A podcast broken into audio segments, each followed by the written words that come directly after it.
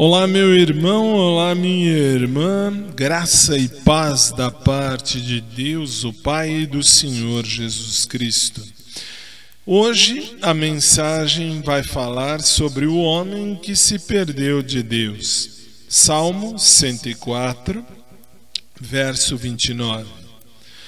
Lhes cortas a respiração, morrem e voltam ao seu pó.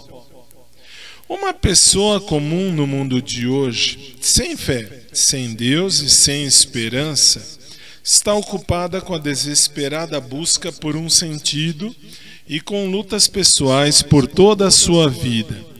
Ela não sabe realmente o que está fazendo aqui, não sabe onde está indo. O triste é que tudo o que realiza está sendo feito durante um tempo limitado com dinheiro e força emprestados. E já sabe que no fim certamente morrerá. No final das contas, chega-se à perplexa confissão feita por muitos seres humanos de que perdemos Deus em algum ponto do caminho. O homem feito à semelhança de Deus, mais do que qualquer outra criatura, tornou-se menos semelhante ao Senhor do que qualquer outro ser criado para refletir esta glória do Pai, infelizmente retornou à sua caverna, refletindo apenas a sua própria pecaminosidade. O fato de que o amor tenha desaparecido do coração humano é certamente a maior das tragédias deste mundo. Além disso, a luz se esvaiu de sua mente. Por ter perdido Deus, o homem tropeçou cegamente por esse mundo escuro, para no fim encontrar somente a sepultura.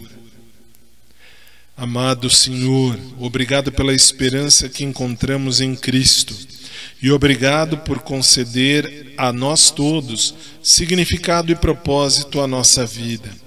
Ajuda-nos a glorificar-te hoje, agora já.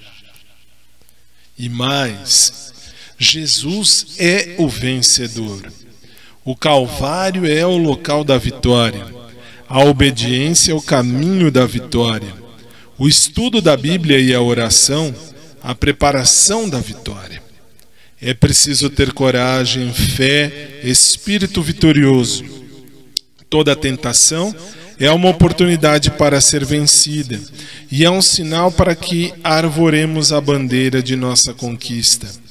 É uma nova oportunidade de fazer o tentador saber mais uma vez que ele é derrotado.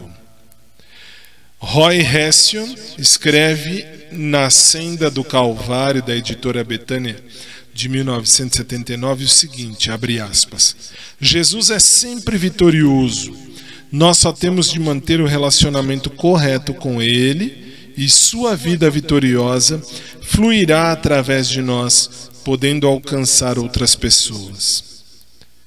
Revestivos de toda a armadura de Deus, diz a palavra em Efésios capítulo 6, 6 verso 11. Agradecemos-te, Senhor, porque conquistaste a vitória para nós. Amém.